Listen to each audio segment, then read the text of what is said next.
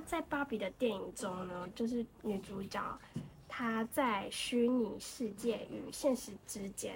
穿梭，然后探索自己的身体与自我认同。那您认为这种情节如何反映了现实社会的女性自主权的议题？其实我觉得芭比很有趣的地方是，她在她把呃一些很深的东西，而且是很抽象、无法具象跟呃影像化的概念，把它影像化了。嗯，所以这件事情，我觉得是那个导演很厉害的地方，因为呃，往往这样子的内容会很说教。但是，当然也有一些观众可能还是觉得芭比看起来的确是有说教的成本在里面。可是，其实绝大多数一般的观众看表面会觉得它就是一个很欢乐的娱乐大片。但是，在这个娱乐大片的背后，你会去思考一些东西。所以，其实呃，也许它里面所提到这些女性主义，是我们自古以来一直有在争论不休的。然后，甚至是像我自己也比较是。偏女权者啦，就是所以我自己也会觉得这些东西的确是我一直一直以来观察到社会的不公平，即便到现在可能都还在发生的事情。可是，呃，当你去讨论这个议题的时候，往往都是非常严肃的，甚至是呃情绪是非常负面的，因为可能我们自己都遭遇到一些觉得不公平的地方，所以你会更加的倾向于成为女权者。嗯但是，他芭比却是用一个非常戏谑的让你去。看电影的同时，你会觉得哦，对呀、其实他讲的东西好有道理。然后，而且他的他在做这些呃影像的呈现跟故事的这个剧本的走向的时候，其实是是非常荒谬的，就是很荒谬，荒谬到你就是觉得呃，甚至有一种恶搞的感觉。可是，在这个恶搞的同时，他又讲到了我们的心声，所以其实这是这部片为什么评价。当然，这部片也是也有一些负面评价，可是绝大多数的正面评价，为什么觉得这部片这么厉害的地方，就是它可以让一个本来是很严肃，甚至是情绪上可能讨论起来会很负面的议题，让你用欢乐的眼光去看的同时，然后去思考说，对这件事情我也经历过，对他讲的东西我感同身受，嗯然后甚至是假设你是男性，你是沙文主义者。你是男性主义者，你去看这个电影的时候，你可能会去思考说：，哎，呃，如果我今天是女生，她讲出来，或者是我今天是一个，呃，我我认为，就是因为他肯，就是 Ken 也是一个，呃，在探讨男性主义的角色，嗯对，所以他他原本的存在，它都一直是在女性主义的附属品。但是当他发现，哎，其实这个世界不是这个样子，这个世界其实是好像以男性为主的时候，他整个又回来又带了一个不同的观念回去，让这个芭比的一个本来看起来像是女性乌托邦的世界有一个非常大的转变。嗯那这件事情，其实是看在沙文主义者的眼里，他可能也会有一些换位思考的的机会，所以我会觉得这部电影是非常聪明的，就是它透过一个看似童趣、看似荒谬，然后看似胡闹，真的有一点胡闹成分在里面，然后让观众在很快乐的情况下去思考一个非常严肃的议题。嗯，那我会不会讲太深？不会不会，对对对对，这样讲的非常好，太好了，我就是也双眼放光。那嗯，他就是在电影里面，就是马格罗比，他不仅就是探讨他自己的身体，然后还探讨了他的自己的价值观啊，或是一些生活选择。那你觉得其实这种探索是怎么样的方式？他是用什么样的方式去呈现一种女性的自主权？其实我觉得这是一个很好玩的东西，所以我就说这在在都是让我很佩服这个年轻导演就 Greta 的地方。嗯嗯因为其实芭比娃娃一直都是在历史定位上，它一直是一个物化女性的东西。嗯，它过去一定就是完美的形象，这种这个 S 曲线啊，然后腰型，然后金发碧眼，所以在呃。五，它应该是五零年代诞生的东西，就就五零年到到八八零年代，就是当大家刻板印象对于女性完美女性的样貌就是金发碧眼，然后在家相夫教子的这个形象，就是芭比原始的形象。呃，在女权还没有被唤醒之前，大家都觉得这没有什么问题。嗯，然后可是，在进入八九零年代，女性开始自主意识兴起的时候，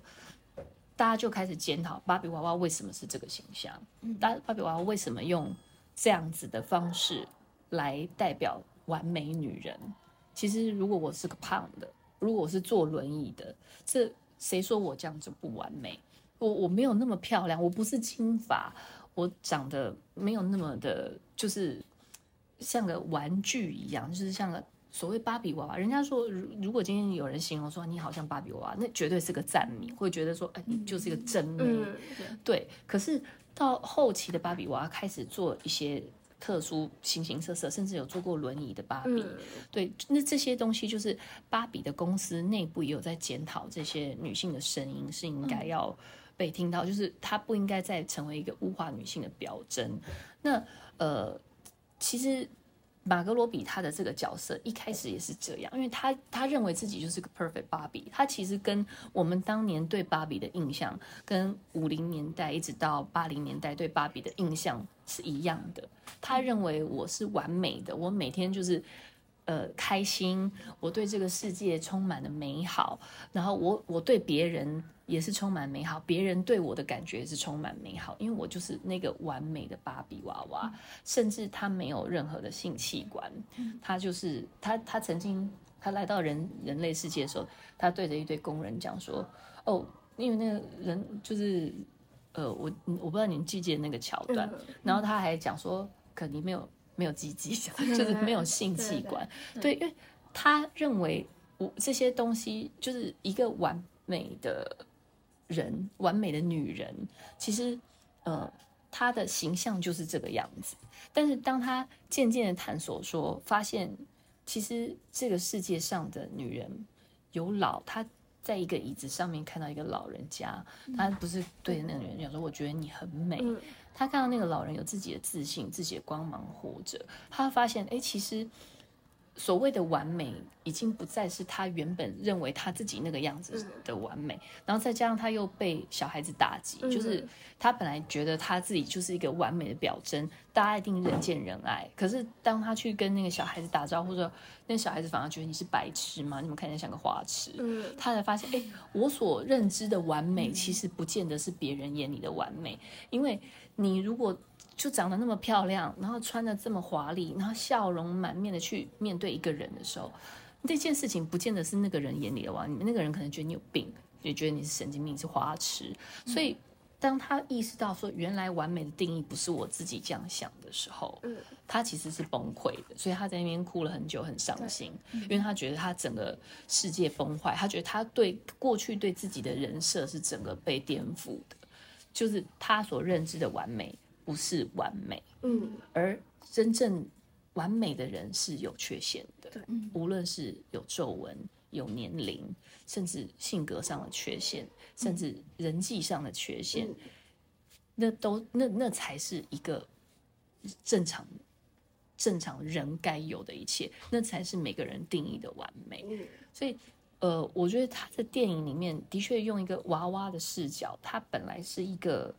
他真的就是非很有点像一张白纸一样，他认为的完美是这样，包括他没有任何的器官，因为真正的芭比娃娃其实是没有做任何器官的。那可是当他开始意识到，其实那个不是。那个都那个有点像是空的，有点像是嗯假的。真正的人所谓的完美，每个人的定义不一样。对嗯然后到他最后，呃，电影尾声，其实他去接受，应该算是可能他要想要真的变成人，对，所以他可能要去做一些性器官的嗯的的打造之类的，所以他最后进了妇产科，然后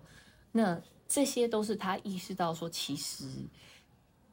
不完美才是完美，每一个人的完美的定义其实都是不同。了解。那他这样子就是，嗯，哦，所以你们觉得他这样子对于，就是他他也有创作出很多的呃不同的芭比，什么总统芭比啊，对对对对然，后什么篮球肯尼啊，什么类似这种，就是传达出很多的角色。那你觉得他这种角色是有办对社会，他算是有一个就是对女性自主权的信号吗？还是呃，我因为这我觉得这部片其实是有把整个芭比的历史都串在里面，因为的确芭比在我就说一开始的芭比娃娃，她们就是属于一个完美女性的样子，而且她比的确她虽然有各行各业，可是并没有那种高阶主管职。一开始就是八零年代以前的芭比娃娃，其实都还是只是各种漂亮的娃娃而已。它也许有不同的肤色，可是也有不同的角色、不同的衣服，可是基本上他们都是漂亮而已，就是都是穿各种不同的礼服。可是到因为我家的生产芭比我很清楚，可是到八零年代之后，它就开始有职务各工作形态的芭比，比如说医生芭比、律师芭比，又有什么总统芭比，就开始有工作类型的芭比娃娃。可是工作类呃，所以我觉得那个的确是跟着这个时代脚步去演进的。我说以芭比娃娃本身的这个眼镜史而已，可是以电影而言，它是把它融在一起的，所以我们会看到说，哦，它这个完美的芭比世界本身就有这些职业，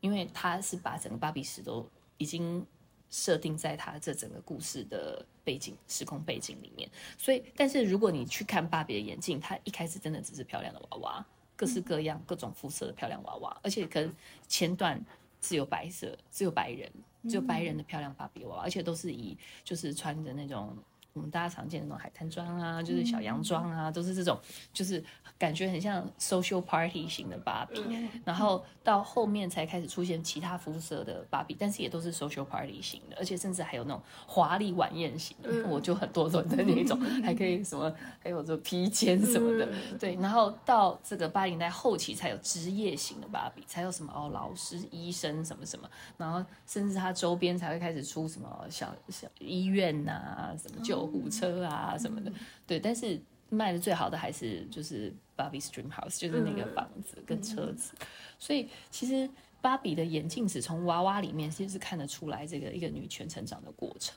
可是，在电影里面，它是整个都先已经设定在里面，所以在电影里面我们是看不到这个的眼镜。可是实际上，你看这只娃娃的眼镜，芭比娃娃本身的生产史是看得出来女权的眼镜。